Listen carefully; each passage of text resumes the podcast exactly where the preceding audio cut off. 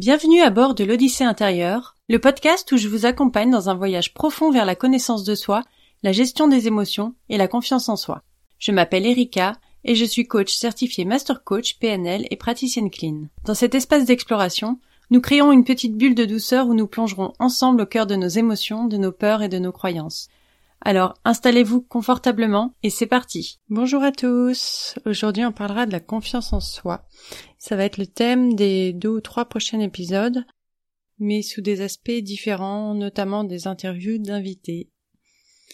Alors aujourd'hui je voudrais vous partager des réflexions intimes, des souvenirs d'enfance, euh, pourquoi j'avais pas confiance en moi, mes expériences, et euh, voilà, peut-être que vous pourrez vous reconnaître dans certaines situations, vous identifier à des histoires, ou peut-être que vous avez tout simplement vécu des événements similaires dans votre vie.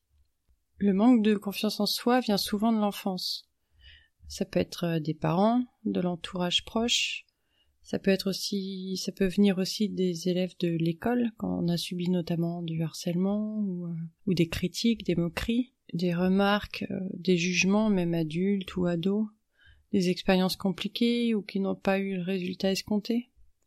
Mais globalement, si on a des parents encourageants, aimants, qu'on est entouré de personnes qui nous poussent vers le haut, qui nous acceptent comme on est, c'est globalement plutôt rare de manquer de confiance en soi.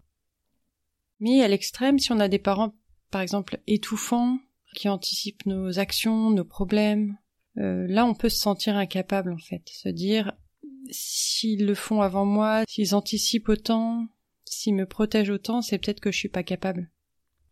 Enfin voilà, le, manque de confiance en soi vient pas forcément directement des, mots des parents, des, de leurs actes, mais ça peut aussi être, euh, par exemple, quand vous avez des parents qui n'ont pas confiance en eux, forcément les parents c'est le modèle, sont les modèles.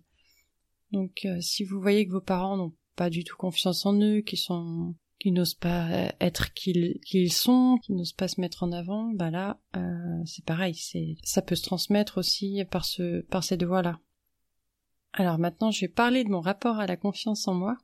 Alors j'ai eu longtemps, longtemps un gros manque de confiance en moi.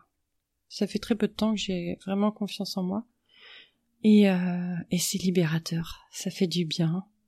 On se sent tellement plus libre, plus léger, on avance, on teste, on ose se mettre en avant, des choses que j'aurais jamais pu faire il y a quelques années encore.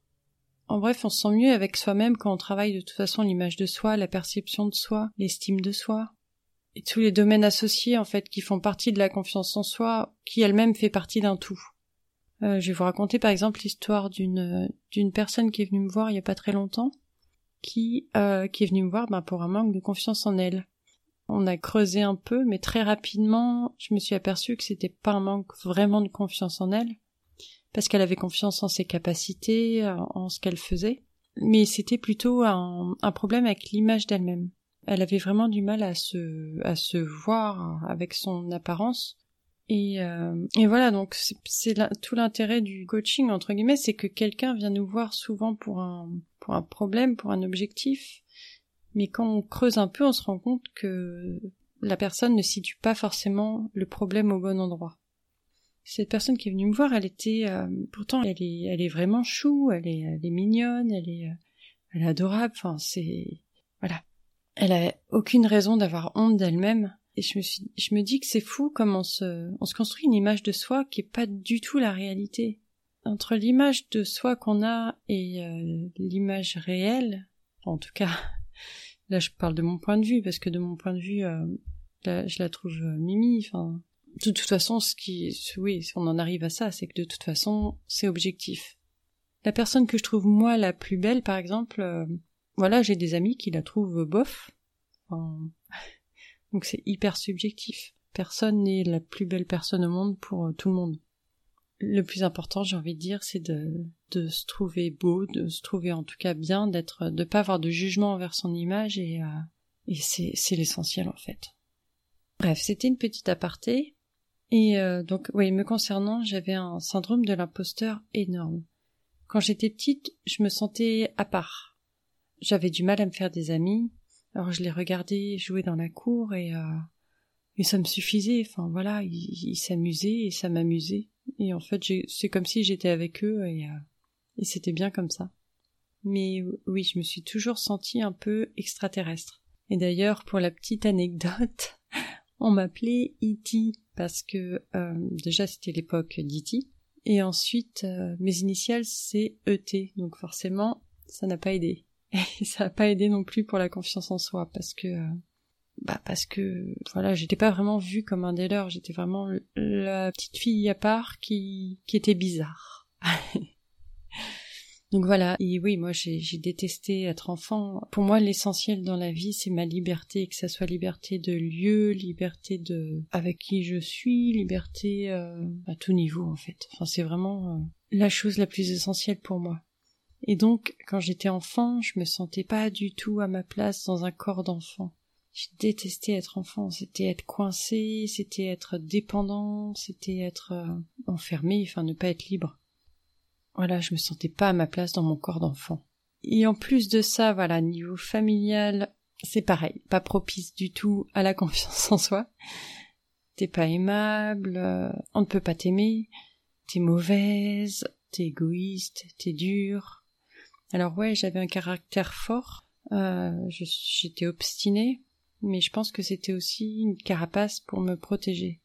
Et je pense que si j'avais pas eu ce caractère fort que j'avais et que j'ai toujours quand même un peu au fond, c'est, bah, j'en serais pas là où j'en suis.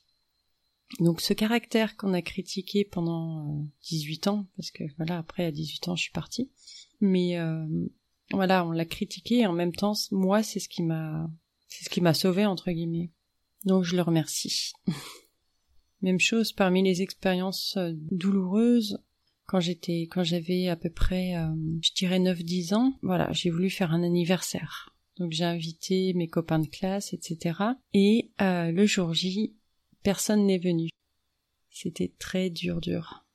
Vous imaginez que la confiance en soi là elle euh, elle est au ras des pâquerettes. Bon même si j'ai su par la suite pourquoi et que c'était pas lié à moi directement mais c'est quand même un sentiment qui est resté longtemps euh, pour tout vous dire, en fait, j'ai pas fait de fête d'anniversaire, de grosses fêtes d'anniversaire avant avant l'année dernière, parce que ben, je pense qu'inconsciemment j'avais trop peur que qu'il y ait personne, je sais pas. Mais voilà, donc je suis guérie de ça, j'ai fait ma grosse fête et c'est bien. Ensuite, ouais, pendant longtemps, j'ai pas trouvé ma voie. J'ai fait, j'ai fait beaucoup de métiers. Euh, j'ai fait plein de métiers différents et j'ai toujours eu le syndrome de l'imposteur. Euh, par exemple, mon dernier métier avant ma reconversion en tant que coach, c'était développeuse web. Dans ma dernière expérience, je suis arrivée dans une grosse entreprise. Et là, il y avait que des que des cadors. des mecs qui avaient euh, bac plus euh, je ne sais pas combien, enfin voilà, qui puis qui avaient aussi beaucoup d'années d'expérience. Et moi, j'étais encore junior à l'époque. Ça faisait deux trois ans que j'étais dev et j'avais appris en autodidacte. Donc voilà, ma confiance en moi ou en tout cas en mes capacités était pas ouf, même si j'adorais ce que je faisais. Mais je suis arrivée dans cette équipe où tout le monde était, euh... Ah, ils étaient très gentils, hein, ils étaient toujours prêts à aider, mais voilà, j'étais pas toujours tenue au courant de tout ce qui se passait, des changements, etc. Et voilà, je n'étais pas à l'aise et voilà, c'était dans un domaine euh, qui ne m'intéressait pas du tout, donc forcément, voilà, c'était c'était pas voilà, c'est là que je me suis rendu compte que, en fait, ce qu'il y a, c'est quand j'étais développeuse, ouais, je passais beaucoup plus de temps à discuter avec les gens et à, et à écouter mes collègues me raconter euh, leurs histoires que, euh, bah, je vais pas dire que à travailler parce que je bossais quand même beaucoup. Enfin, je suis quelqu'un qui, quand je m'engage dans quelque chose, euh, je compte pas mes heures. C'est pas le problème de travailler, mais c'est vrai que du coup, je rattrapais le soir mon boulot de la journée parce que Bref, donc euh, voilà, il y a eu mon arrêt euh, post-traumatique et là j'ai travaillé sur moi. Ce qui m'a appris d'ailleurs le terme de multipotentiel. Et ça c'est quelque chose que je connaissais pas. Et de mettre un mot sur euh, sur ce que j'étais entre guillemets, ça a été hyper libérateur. Enfin moi je me croyais instable, indécise, mais en fait non. C'est juste que j'aime beaucoup de choses, que beaucoup de choses m'intéressent que je peux me passionner pour quelque chose, à, me documenter dessus pendant, pendant des semaines, des mois, et que je suis loin d'être la seule surtout. Voilà, le fait de mettre un terme dessus, on se rend compte qu'on n'est pas seul, et que, entre guillemets, on n'est pas normal. Parce que, de toute façon, les carrières linéaires maintenant, c'est quand même de plus en plus rare. Il y a beaucoup de reconversions parce que on recherche de plus en plus de sens dans ce qu'on fait, de plaisir, d'envie. Et euh, il y a plus grand monde maintenant qui reste dans la même boîte toute sa vie ou au même poste toute sa vie. Donc euh, voilà, ça enlève un peu une culpabilité, je dirais, ou en tout cas cette impression de pas être normal. Donc oui, me connaître, ça m'a vraiment aidé dans ma confiance en moi. Ça m'a aidé à m'accepter. Et ça me fait penser à mon, mon, premier mariage. Alors je me suis mariée, bon j'étais jeune, je me suis mariée avec quelqu'un dont l'environnement familial, amical, etc. était à l'opposé de moi, mais vraiment. C'est un mariage, voilà, on s'est mariés rapidement, ça a été, euh, tout a été très vite. Mais euh, je me rends compte qu'à l'époque, je savais pas du tout qui j'étais je savais, je connaissais pas mes besoins, je connaissais pas mes valeurs. Sa famille était adorable, enfin, je les aimais beaucoup, mais euh, mais je me sentais pas, je me sentais pas moi-même. En fait, je, je pouvais pas être moi-même. Et voilà, le fait de croire en soi, de se connaître, de savoir qui on est, de savoir ce dont on est capable, de savoir ce qu'on veut, c'est hyper important parce que sinon on fait des choix qui, bah, qui nous correspondent pas et, euh, et ben on n'est pas heureux. Alors la confiance en soi, c'est un travail continu, c'est assez long. Mais franchement, pour la première fois de ma vie, je me sens à ma place. J'ai confiance en ce que je fais, j'ai confiance en mon travail. Mais tout ça, c'est passé par une connaissance vraiment approfondie de soi, pourquoi je suis douée, ce que j'aime faire, et euh, ce que j'ai envie d'apporter au monde. Et se sentir à sa place, c'est vraiment épanouissant. Ça fait du bien. Et en fait, c'est accessible à tout le monde. On perd un temps fou à se chercher, à douter, à rester bloqué dans une situation, que ce soit pro ou perso, à rester bloqué aussi dans une vie qui ne nous correspond pas.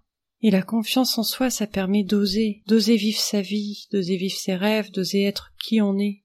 Et peu importe ce que pensent les autres, parce que quand on se sent bien, ben on se fiche de ce que pensent les autres. Et vraiment, c'est accessible à tout le monde. C'est pas facile, c'est pas instantané, mais c'est un travail progressif, c'est un travail, j'ai envie de dire, de tous les jours. Mais pour ça, il faut travailler la perception de soi, l'estime de soi, l'image de soi, apprendre à pardonner, ou en tout cas à se libérer des paroles qui nous ont blessés, des actes qui nous ont blessés. En fait, c'est vraiment tout reprendre à la base, euh, faire les fondations, refaire les fondations pour pouvoir construire quelque chose de, de solide et d'agréable à vivre. Alors oui, parfois on a toujours des doutes, même quand on a confiance en soi, bien sûr, on a toujours des doutes par moment. Mais si on sait de quoi on est capable, on doute pas très longtemps. Voilà, c'est ce que je voulais vous dire dans cet épisode, c'est que euh, on a beau avoir par le passé vécu des événements, euh, ou entendu des paroles, ou voilà, vécu des choses pas forcément, enfin, qui font qu'à l'heure actuelle on n'a pas confiance en soi, mais c'est pas une fatalité. J'ai envie de dire, c'est presque un choix. Est-ce que j'ai envie de d'aller mieux ou pas? Est-ce que j'ai envie de vivre la vie que je mérite de vivre ou pas? Et voilà. Si vous avez des remarques, des questions suite à cet épisode, n'hésitez pas, j'adorerais échanger avec vous et c'est avec plaisir.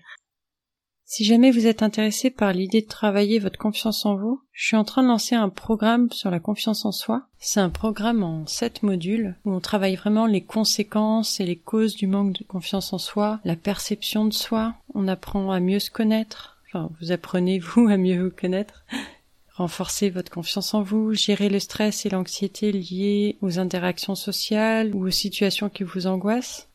On apprend à développer justement ses compétences sociales par la communication, comment communiquer, comment se détacher du regard des autres, et euh, surtout de passer à l'action. De penser à l'action en se concentrant sur ses réussites, en travaillant son mental et en faisant un plan d'action, en créant un plan d'action. Alors c'est un programme dans lequel vous aurez des audios, des exercices, des questions d'introspection, une messagerie pour me contacter, des sessions de live avec moi chaque semaine. Et ce programme, il est en bêta-test, c'est-à-dire qu'il est en pré-lancement. Donc être bêta-testeur, c'est faire partie des tout premiers à découvrir et à bénéficier d'un programme avant son lancement officiel. Donc l'idée, c'est de me faire vos retours, de me donner vos avis, de faire éventuellement des suggestions pour l'améliorer, pour le perfectionner. Et donc, euh, oui, l'avantage du bêta-test, c'est que le tarif est à un prix mini par rapport au programme final qui sera lancé. Donc si jamais ça vous intéresse, je vous mets le lien dans la description de l'épisode. Et pareil, si vous avez la moindre question, n'hésitez pas. Toujours. Je vous souhaite une très belle journée ou soirée et je vous embrasse.